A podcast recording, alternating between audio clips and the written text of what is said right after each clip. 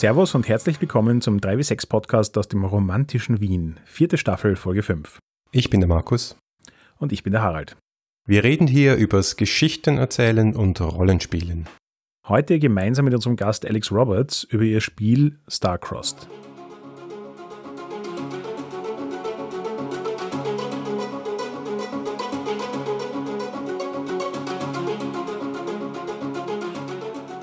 Wir schieben jetzt ein kleines Special ein aus aktuellem Grund.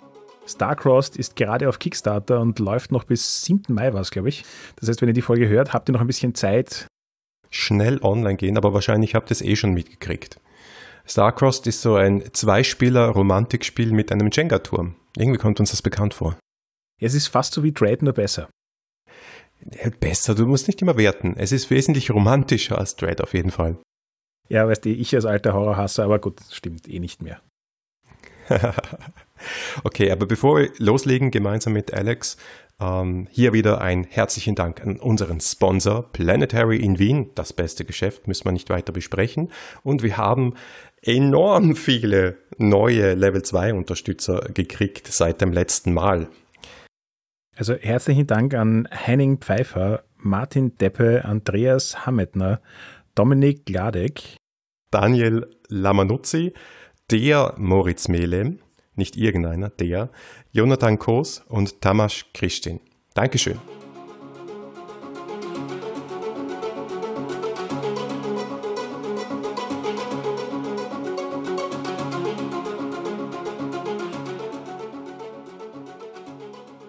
So, we have the great pleasure to welcome Alex Roberts on the show. Welcome, Alex. Thank you. Your game Starcross is currently on Kickstarter, doing really well. Thanks. Could you just give us the elevator pitch for that game? Sure. Uh, Starcrossed is a two player game of forbidden love. Um, so, uh, much like the Dread RPG, it uses a tumbling tower of wooden bricks. Uh, but instead of representing fear, it represents a sort of untenable attraction between two people. So, as you're playing the game, you're drawing from the tower whenever the two characters become closer. And if the tower falls, they act on their feelings. And whether that's a good thing or a bad thing or kind of a complicated situation, it's usually that. Uh, depends on how you've played, and in particular, how many bricks that you've drawn. Uh, so it's kind of a push your luck thing going on. The stories are usually very cute. They're often extremely tragic, um, and they're they're pretty consistently lovely. The impression I got is that playing a truly only positive story is kind of hard. Yeah. There is a tragic undertone to it that's baked into how the whole story is set up. And it's also kind of like depending on the people playing it and their relationship outside of the game, the the tragedy unfolds in very different directions. So it's kind of like fascinating to watch what kind of stories you can actually get out of the game. I definitely agree with you. Uh, playtesting it has been like not just useful, but like really, really fun. Like, I love watching people play this game because you're right. What kind of relationship they have, the situation that they are playing in, their expectations, what they've played before, and then the scenario that they pick, like all of that. There's just so many variables that for something with, you know, that generates identically structured stories every time, it just turns out so differently. And the stuff that people come up with consistently blows my mind. Yeah, speaking about that, the game starts with world creation and character creation, like at the same time. Uh, and since the entire game depends upon this, getting the relationship and the tension between those two characters right, I think is crucial. Uh, how did you approach that situation from a, from a game design standpoint? Um, well, I mean, I knew that the only important thing really is the relationship between the characters and everything about the fictional world is just like to generate the relationship. So, how to put this? I mean, like, I'm a huge science fiction reader, and generally speaking, the stories that I like are about a person, about a relationship. So, they start with that, and then you can learn about the world, but you learn about it through either the interpersonal drama or the interior drama of a, a character or characters. So I really didn't want to start with like what's going on in the world. And so I think what I've found is that if you start with the question about the relationship, like why can't these two be together? I mean, those are those are the two question it posits, right? What has brought them together and what is keeping them apart? And so once you generate that relationship, everything about the world just becomes a sort of fill in the blanks thing, right? So, okay, well, we're what's keeping us apart? We're two aliens on opposite sides of like an interstellar war. That works. And then everything else about like, well, what is the war? How long has it been going on? Is it intergenerational? What kind of alien species are we like? Is one of us a human? All of that other stuff informs the world, but it really is just like at the convenience of the players to to understand the relationship better. So it's all about what you ask people first. you just blew my mind because I realized looking back at the games I played that the details about the world only emerged at the point where they were relevant to make a decision about the relationship. Yes, yes. Or how to approach and portray the relationship. Uh-huh. So it's really kind of interesting because usually in role playing games, you design details in the world, even if it's kind of like a cooperative game like most of the apocalypse games are, um, you design the details before the story actually happens. Sometimes you have that situation where you're in the middle of it and you decide some detail um, to fit into what's going on. But in Starcrossed, it really is the other way around. You only let the world come into the story if it's relevant to the relationship. That's interesting. Yes, exactly. And one thing that comes up sometimes is that nowhere on your character sheet does it say here's my name. To me, that tells you so much of what you need to know about how I like to play, which is like, well, if it's relevant, if there's a situation in which one of us needs to say the other's names, then we will decide in that moment. Because also, I think like coming up with something like a name, if you're just sitting there cold and you don't know who this person is or what their situation is or anything, it like it takes a long time and you're like, "Oh, I want to make it good" and whatever. But if you're just in the moment of playing a scene and you just need something right then, you'll come up with a name in 2 seconds and it'll be great. And then you'll move forward, right? But like until until you need it, like why bother? The other thing that isn't on the character sheet is a gender because also like that doesn't always come up just for various reasons. And again, if it becomes relevant or when it becomes relevant, then it will become obvious. And you can explicitly say gender at some point. Sometimes it is relevant. And sometimes you, would just in describing your character's movements and features and like social stuff, uh, their gender is obviated. But I don't see any like any reason to sit there at the very beginning and be like, oh, we have to figure out gender. Plus, you might be playing like aliens and otherworldly creatures and concepts and brain parasites and stuff. So not you know, it's I I can't necessarily put some check boxes on that sheet. Something that's on the sheet is a sort of a role concept. One character is the lead and the other is the follow. So the lead does things more intentionally and the follow more unintentionally. And I think that's a really interesting design choice. At first glance, I, I thought it was like a power dynamic, but I really don't think it is. What's your take on the follower and the leader? Why are they in the game? It's a dynamic that I wanted to explore in games for a long time because I started swing dancing a long time ago and I learned to follow first for various reasons. And it seems externally like the lead is in charge, right? And decides what happens and the follow like even just the word follow implies that they just like go along with whatever you know and, and they don't have a say and, and whatever. And so there is an implied power dynamic but then when you actually do it and em- embody it and explore it they're actually just two different kinds of creative contributions to this thing right to this dance. And so getting to be a follow gave me the opportunity to do all this stuff that I found that I was pretty good at. I I still haven't learned to lead and I don't think I'll be amazing at it when I do. But uh, doing all this stuff like listening really carefully, attending to, responding to in a way that really incorporates what's happening and doing all this sort of receptive creative work is like a cool and I think really underappreciated way of being creative. Like incorporating ideas rather than just like tossing them out there, jutting them out there into the world.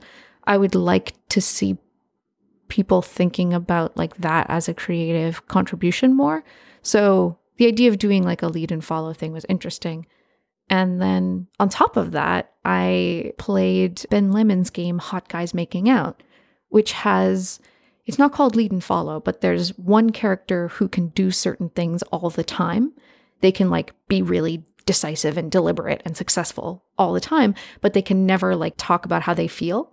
And the other character can say how they're feeling all the time, but they can never like do things really deliberately and decisively. And it creates this like super tense, hot, sexy dynamic. So I was like, well, that's a really particular dynamic. How can I like get some of that, the tension of that asymmetry, but in this way that I want to do it, which is different. So it's kind of a fusion of like dancing and that game that I think is interesting.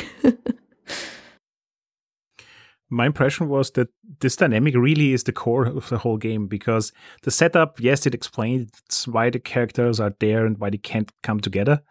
But it's the dynamic between these two roles that really drives the story forward. If that wouldn't exist, there wouldn't be a game for me. I can tell you from from running you know different earlier versions, it becomes very repetitive, and uh, it can get a little samey and kind of boring what the lead and follow does because for one character, like for one player, actually, certain actions are very freely available and some of them are very, very, very restricted. It creates, I think the best word for it is like a jealousy, like an envy in the player. And you, I want you to have the experience of not being able to do and say everything that you wish that you could because that's what the story is about, right? Is not being able to interact with this person the way that that you're longing to. And so not only can you, you know, not be as close to the other person as you want, but the other person can can do these things really frequently and really easily and you see them doing it and they're doing it right in front of you. They're doing things intentionally, right? And you're not able to, right? The things that they can do once per scene, you can only do once per game and vice versa. So it actually not only creates like more interesting options and makes it less repetitive because you have different things to do, but it also like just gives you this massive like frustration in a good way. Yeah, maybe there's just so much stuff to discover in this game because two player games in the RPG world are so rare. I don't think, especially successful two player games, uh, it's like uh, it has been ingrained in our brains that role playing games are a group activity, but Starcross somehow has broken through there. Well, thank you. And uh, certainly, if it inspires more like two player design, I'll be really, really happy because, like, I love playing two player games like so much. Um, I think there's so much that is. There are certain things that are easier to do when it's just two people right? Like you can calibrate the content of what's happening a lot easier because at all times in a collaborative game, you're kind of looking around the table and saying, okay, is everyone cool with this? Is everyone excited about this? Um, is this the direction that we should take? And there's just like, there's a certain amount of like effort and energy and time that goes into checking in with, you know, all five people or whatever, or, or sort of corralling the contributions of all five people to decide what's going to happen next.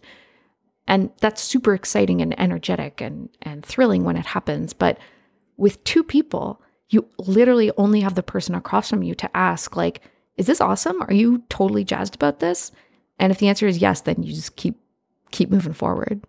Uh, so that that is really interesting to me, and I think it makes it a lot easier to have really um, intensely satisfying and also like emotionally intense play. And I also found it very intriguing with the two player approach that there's kind of like this common thing that people who don't like story games complain about, and that is there's a lot of metagame going on to craft the fiction versus actually playing it. And this happens to an extreme in Starcrossed, at least for me. So there was an actual ebb and flow where at one time, especially when a scene starts, you have a very meta level discussion about what the story is going, what in the story is going on, where it's heading, what's happening in that scene, and everything like that. But it also has an extremely easy way of getting into the the story, into playing the character, into the action, becoming the character. And that ebb and flow is so effortless in Starcrossed. I've never experienced it in any other story game. And I think a lot of that comes from the two player setup because it's so much easier to agree on something? Yeah, that could definitely be. Yeah, thank you for saying that. I think there's even sometimes like a certain possibility of boredom when you have a big enough group that, you know, this scene is more of a spotlight on that person, you know, or, you know, these two are kind of having a scene and I can sit back and, and enjoy for a little bit. And that can be fun on its own, right? To not be in the spotlight for the full length of the game. And that's probably one of the reasons why StarCrossed is like a two hour game, you know, rather than longer, because it does take a lot out of you to be constantly contributing and, and cooperating. But like, that's again, it's another cool thing about just being the two of you is that it's just up to the two of you to be on and in it, right? And the whole game, the whole story is about you. In that context, I think also taking turns is is really important for a two player game and in that ebb and flow that Harald has been talking about. So this move mechanic that you have introduced, we have talked a lot about moves in this season be, because we have mainly talked about PBTA games, which are relatively new for the German market, but of course you are deeply into them in the US, uh, at least in, on the story game side of things. So I think it's really important to have a good flow of these of the turn taking, uh, so that the narrative flow works. Um, and what's your take and your definition of a move in Starcrossed? Well, a move is it's a deliberately constrained way that you can contribute to the story. The reason why they are so constrained is to create like a particular tone, which is supposed to be tense and dramatic and increasingly quiet as the game goes on. And so so one of the reasons is that I again, I want to create the feeling of not being able to do as much as you want to, right? And so when the moves are, you know, describe a detail in the character's environment, describe your character's movements, there are all these kind of little pieces of contributing to the story, but they're really, really limited. And that frustrates some people, which is great, right? There's, there should be more unsaid that you want to say that, that feels wonderful and creates a really quiet pace. So that's one reason. The other reason why the game is structured in that way is because I really want to make sure that the two people are um, are contributing to the story like equally, and this is uh, this is like a concern maybe at any table that you want to make sure everybody gets their say, but especially when you have a lead and follow dynamic, it is easy for people to interpret that as like well, the lead sets the scene, the lead decides everything that's happening. And so it's important to me that like now everybody sets the scene together and then you go back and forth and you have different things to do. Neither of you has more to do. And I think we should also explain when uh, the players need to pull and how this is a, a dramatic moment because this is all about not just touching the tower, but also touching each other and revealing something. Yeah, yeah, exactly. So the the weird thing about designing the moves themselves was that I had to think about like flirting. And I, I discovered that like nobody really will know or at least admit that they know like what flirting is or how to do it. But like presumably we're expressing and increasing our attraction for each other all the time. That's how we form relationships. So I just thought just looking at things and talking to people, doing lots and lots of research, and then testing it to see if it felt real to people the two ways that you, in my view, increase the intimacy between two people in this game. There are plenty more ways in real life, but I tried to boil it down to the two basic things of touching the other person and revealing something personal about the other person, uh, about yourself, I mean. So, if those two things are the things that actually increase the intimacy, then I wanted those two things to be the things that require a pull from the tower. That's what makes the tower shakier. That's what makes you more likely to act on your feelings, um, more likely for the situation to, you know, come to a natural head. So you can describe your movements and you can describe the environment, but yeah, it's when you do those two things that you pull. And so that's where the asymmetry comes in because the lead can do those two things intentionally once per scene, but only unintentionally once per game. And it's the opposite for the follow. The follow can reveal something or touch the other character once per scene unintentionally, and then intentionally only once per game. And what's also interesting is that you don't have a move for dialogue. So dialog is mm-hmm. dialogue is something on top of the move, and I feel you have limited dialogue somewhat in the game that way. So you also need to touch the tower if you speak directly to the other uh, player, and and as I said, it's not a move in in and of itself. You also have to do a move to take your turn. Why was that important to you? Uh, because other so gosh, I struggled a lot with how to restrict dialogue to what I wanted it to be. Like my vision of what I wanted conversations in this game to look like was that they would be hushed and uh, sort of furtive and hesitant. And again, people would never say as much as they wanted to say. That is the feeling uh, that is so, so, so important to me that people have because that's what I want their characters to be experiencing, right? There's stuff in their hearts that they can't express. So I tried a couple of different ways to do this. And at, I remember in the test where I just had no rules about dialogue and you could just like talk at leisure. And it was just like the flattest, most uninteresting, like the two of them would just sit there and have like a completely normal conversation. And it, it, it was like just watching all the air out of a balloon just slowly leak out. And that's not what i want. I want the game to be the slow inflation of the balloon and then the tower falling is like the popping. So i knew that uh, there, had, there had to be something and i really struggled with it.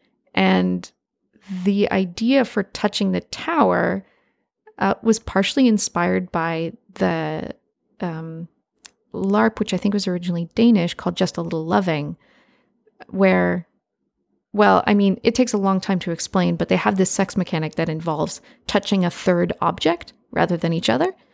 And so I, I thought about like the tower as this sort of like central object that could sort of absorb this emotional energy. And also, touching it would be really risky because it's the thing that you don't want to fall over. So if you want to speak in this game, if your character wants to speak, if you want to give dialogue, you have to touch the tower. And this doesn't feel like a big deal at first because the tower is still relatively solid, but certainly the further that you get into the game, the closer that you get to that ideal that ideal style of dialogue that I want that that is that hushed, furtive, hesitant, ultimately just frustrating and unsatisfying, but beautiful and um, and tense conversations.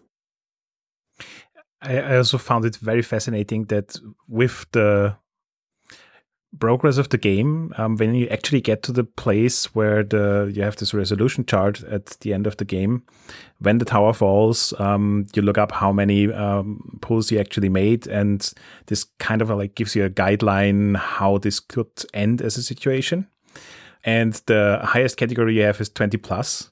And reaching that 20 plus level means your tower is so fragile that people actually stop talking. it really is just one word conversations at the most important moments. and as I found very interesting.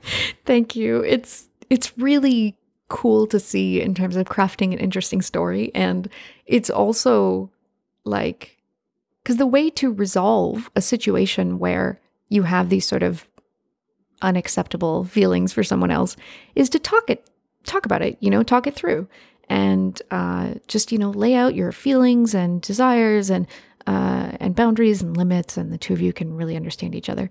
And so if if you're just like if you're just competent you know emotionally intelligent adults about it there's no story right? It would be like a horror movie where everyone was like you know this this seems like a dangerous situation. Let's go home. Let's not split up. Um so it's like i have to I have to figure out ways to prevent people from just being sensible and mature. Um, so that's how I do it. I just scare them away from it. Very good. You need the stupid character in the horror game. Like, yep, yeah, exactly. Yeah, we talked about that. Uh, look, I need to address something. I feel like I need to speak for the the average nerd out there, speaking to stereotypes here as well. But I think there's a certain awkwardness around two-player RPGs, and even more awkwardness around romance. So, uh, how how did you address this in the game? Uh, I think I like to reinforce, and I don't know if I do it directly in the text. I forget, but I like to reinforce that lots of different people play this game together.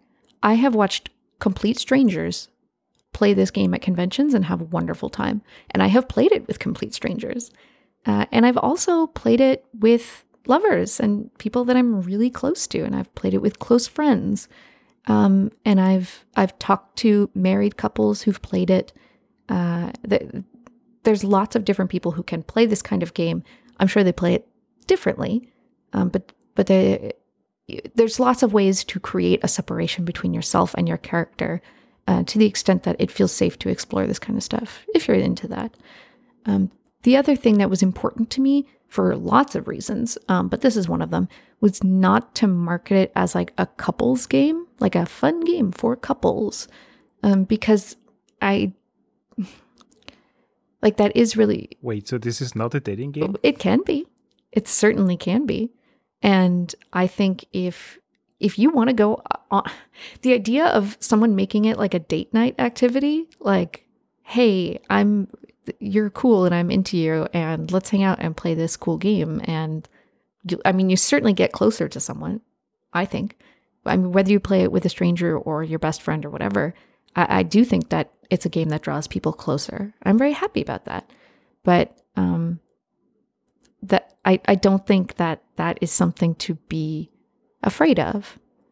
Uh, so I, I recognize that it's not for everyone, but like no game is for everyone. Sure, but what about bleed? You know, is isn't that? Don't you feel that's an issue here? Because I, for me, it's a it's a, it's a really difficult thing to really uh, shut off the emotions that I are played from the the emotions that are felt so for me, bleed is not a side effect, it is a design goal. It is something that I want to happen. But emotional bleed is just that it's feelings. And I don't think that feelings are scary. I don't think that feelings can hurt you. And I don't think that they have to dictate your behavior. So, yeah, who knows what you might feel? You know, it's like when you play Dread, you kind of get like really tense. You get really, um, you can even get a little spooked, right? And in this game, you can feel kind of, I don't know, maybe you'll feel a little turned on. Lots of my playtesters did when I asked them anonymously. But I think that that's not the worst thing in the world. That's not the worst thing that could happen to you. So I think I try to be as upfront and explicit about like, this is a romance game. You know, this is the content. This is the theme. And if that's not your deal, that's not something you're interested in feeling, like, I get it. I don't watch a lot of like horror movies, you know, because maybe I'm not interested in experiencing those kinds of feelings. And maybe not everyone wants to watch romantic movies because they're not interested in experiencing those kinds of feelings. So that, you know, that's just kind of a personal choice thing. And I, I would hate to try to push this on anybody who isn't into that experience. But at the same time, I do want to say, like, you know, it doesn't hurt. I don't think it has to anyway. To add to the bleed question, because my wife actually asked me to ask this, she was really fascinated how long the game lingered after. So it's not just like an hour after the game you're into the emotion, but it really was days after that um, she was still thinking about the session. And that very much reminded me of LARPs, because if you play a character in a LARP for a number of days, you really get into that mindset and it really stays with you for a long time. And usually playing on a table doesn't do that to me. And I was kind of fascinated that StarCrossed managed to do the same thing a LARP does in like three days in two hours. You can't tell, but I'm just grinning from ear to ear right now. I am so happy. And if you're asking how I did that or how often it happens, I wish I could tell you. I, I wish I know the mechanisms by which that happens so that I could reproduce it in a, a thousand different games. But I don't know. I don't know if it has to do with. I okay. Well, here's one theory that I'm just thinking up now, and I'll, I'll make it up as I go along. But uh, I've been thinking about this because lots of people ask me for a list of prompts to include with the game. People have just requested that, like, you know, sometimes it's it's hard to start thinking of what some pairings might be, so it might be helpful to ha- just have a list of stuff that people could do, you know, vampire and werewolf and two monks in a monastery and so on. And I just absolutely refuse to do that. Like and and here's why because in playtesting there were times when we would just give people some prompts and they would pick one. And those players could still have fun, but they tended to have a very unremarkable experience, I'll say. It, it, you know, their play was a bit stiff. It took longer to kind of get into the groove of it when they were uh, getting into the scenes. And it just seemed less satisfying. And they didn't speak as highly about their experience as people who went through the whole uh, setting and character generation process, which honestly is like almost half the game. And I am not sorry about that. I think that's a good thing. So there's something about with the alibi of fiction saying, here is a dynamic that I think is really interesting that allows people to explore things that uh, is more than interesting. Like, interesting is like a, hmm, yes, ah, abstractly, this could be, you know, compelling from an intellectual perspective. But I, I think be, because it's fictional and because it's like not real and can be very fantastical, I think people find ways to tap into dynamics that they find very powerful and very meaningful and eh, in many cases super hot. So if it lingers with people and if it's powerful for people, then I don't know. I think maybe it has something to do with that. I also think the game toys a bit with taboos. And that kind of brings you into a certain mindset when thinking about what the scenarios you want to do. So for me, the initial discussion I had with my wife about what the setting is went all about from sci-fi to fantasy to everything in between. And it really was kind of like some stuff sounded interesting, but it didn't quicken my pulse in a way. And then you eventually hit on something where you're like, ooh, that's not just interesting, that's interesting. Right, right. And that totally changes the dynamic yes, of the game. And you're not even sure why, but you're like, hmm, vampire and werewolf, that's kind of cool. I get that. Oh, werewolf and human? For some reason, I like that a lot more. Can we do that? And you don't have to, you know, explore why or what that means, because uh, just thinking about it might not get you very far anyway. Play it through. Uh, I think play is a cool and interesting way to understand the self and understand the world. I mean, that's what kids do constantly, right? Play is their way of making sense, meaning, making meaning of the world. So I, I think because this game is about attraction, I think that for some people, this game can be a way of making meaning of what they think is attractive, uh, or or maybe what they don't. Uh, for some people, they can take a step back and do something that just seems fun and silly and that is a completely legit way to play, and I love it. But yeah, I think if you really spend some time in character creation, especially with someone who you trust and you don't mind feeling a little bit of bleed for, yeah, I think you can you can really get in there. You said on the on the One Shot podcast, I just listened to that first episode of the actual play you said that there is a certain queerness built into that game. I think that also rings true here. And I also felt the idea like within five steps, you're with you're you're you're touching uh, uh, sexual, uh, racial, uh, uh, societal taboos very quickly. Mm. So it's like I feel that's intentional. Oh, definitely, definitely. Um, I think, I mean, the experience of you know, wanting something that you can't have, especially a relationship, and the experience of like your attraction to a person not fitting with your life.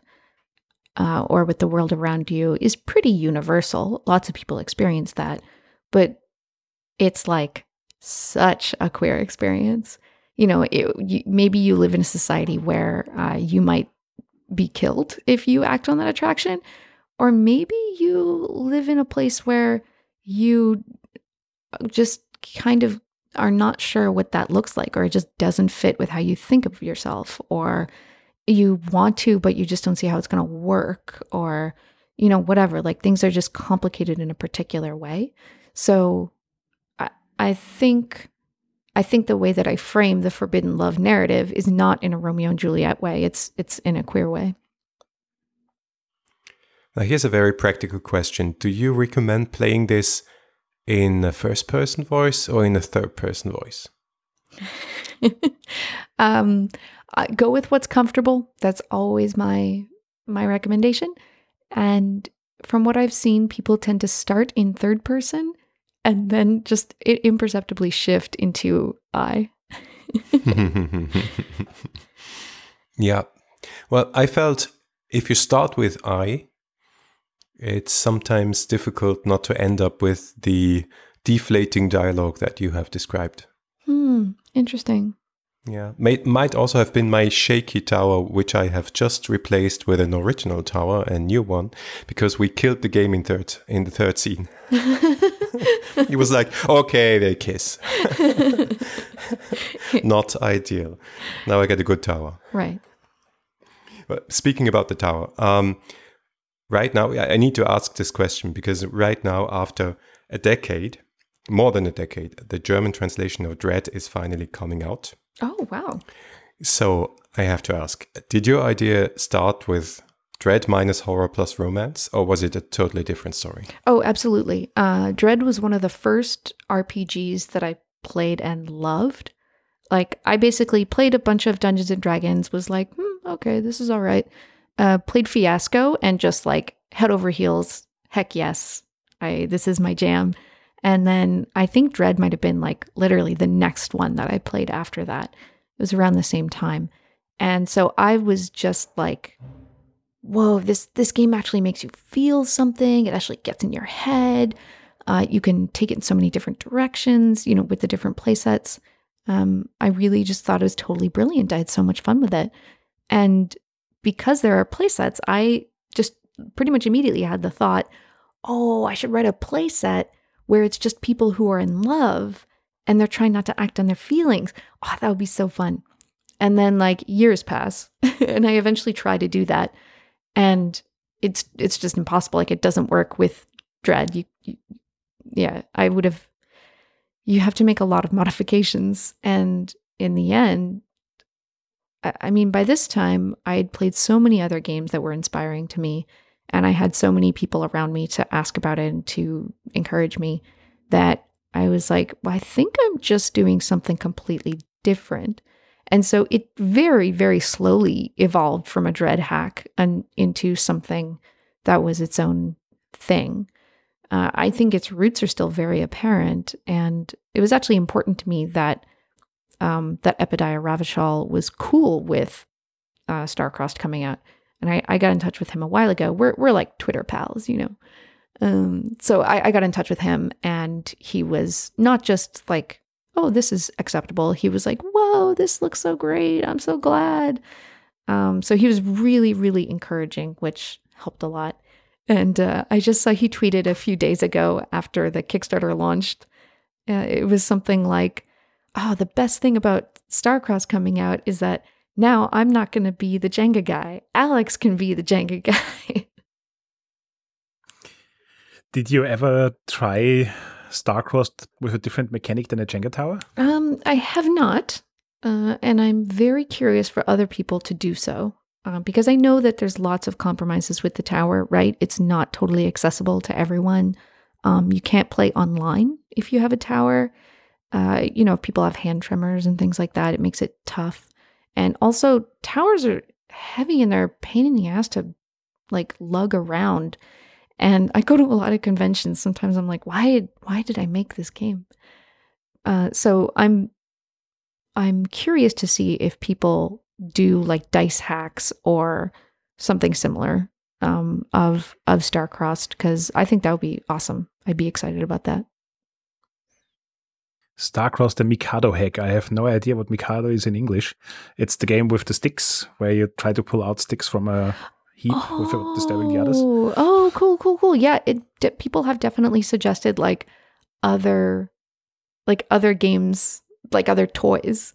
Um whether it's like I don't know. I don't know all of them. There's like Kerplunk and and other things that involve sudden collapse. so I think, you know, there's there's lots of stuff out there. So, Alex, um, you you might be Twitter buddies with Epi, but uh, we're podcast buddies. You have a podcast of your own. That's right. That's backstory. so you you interview just like us, only a bit longer and maybe on, on a different level. You interview game designers. Uh, so how did these conversation shape and influence your own design? Oh my gosh, um, in every way. Like doing the podcast has been so cool to how do I even phrase this? You can tell how excited I am. I, I think probably if you listen through backstory, not only do you get a sense of like what folks think and are up to and interested in, but also like you can tell what I am interested in because I think the questions that I ask of people reflect that and I probably not consciously, but occasionally I'll just notice like, you know, I'm always asking people about like the balance between artistic needs and like commercial needs or or whatever. And these um those kinds of trends come and go and I do, I do pick up on them sometimes. So I feel like it's been such a huge learning experience for me to get lots of really different perspectives on on design and also like I don't know, just remembering that there are lots of other people out there doing this stuff and that they're just like folks, you know? I, I really worry when people into games get into like a hero worship mode, you know, where they're like, oh, that person's amazing, brilliant, genius. Um, because it's easy to feel that way when they make a game that you're really passionate about or that really means a lot to you. But the more that you just like talk to people and they're just like, "Oh, hey, what's up? I'm in my kitchen and I'm like kind of nervous for this. What's up with you?" Like um it just that helps a lot and it makes design less intimidating. Like literally anyone can do it. Um so that is a good thing to keep in mind when you get nervous about doing it. Yeah, except if you interview Sandy Petersen, that's totally different. He's just on a different plane. He's just very, very different and great. But I was really nervous, and I think we, he too. I don't know. I I've definitely had the like. This person is eighteen thousand levels smarter than me. That's okay. I'm just gonna play it cool and let them keep talking. but everyone has different things to contribute, right? Like everyone has, some people are just brilliant in this one particular area, and other people have expertise in this thing. And uh, some people have this, you know, background in architecture. And so they're bringing that to their LARP design or whatever it happens to be. And that's encouraging too, because it makes you think, like, okay, well, what am I bringing to the table here? What is unique about my background or the way I think about things that um, that I could bring out? Right? And thinking about your contribution to to the community or to design or to whatever is way way way way way better than f- thinking about other people's you know abilities and contributions and, and gifts and saying oh i should have that. That's really good. You know that's enviable. It's such a waste of time when you could be digging inside yourself and being like hey what's the cool stuff in here so the Kickstarter is still running, and we hopefully manage to uh, publish this episode before it ends. So anything you can um, tell us about upcoming stuff in the Kickstarter? Let's see. Um, things are supposed to be secret, but we keep revealing more and more stretch goals, which is really fun. Um, we're not going too crazy in terms of extra stuff. There is one like physical thing that we'll make if we get kind of more money than I thought we would get. I mean, we're already so, so, so, so, so far ahead of where I thought we would be. It's kind of like mind boggling, but I, I can't, I'm not allowed to say what it is, but uh, we will produce, produce one like fun, physical, cute merchy thing, and it's going to be really adorable. So I'm excited about it. So uh, keep your eye on the campaign. It's going until May 10th. Okay. Thank you very much, Alex. This has been a pleasure for us. I hope you had fun too.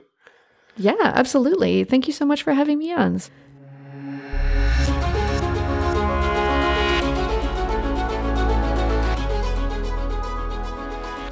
Danke fürs Zuhören. Das war die fünfte Folge unserer vierten Staffel.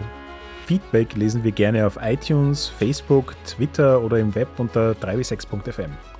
Wenn euch diese Folge gefallen hat, dann gebt uns doch eine Bewertung auf iTunes. Oder ihr unterstützt uns mit einem kleinen Beitrag auf Patreon.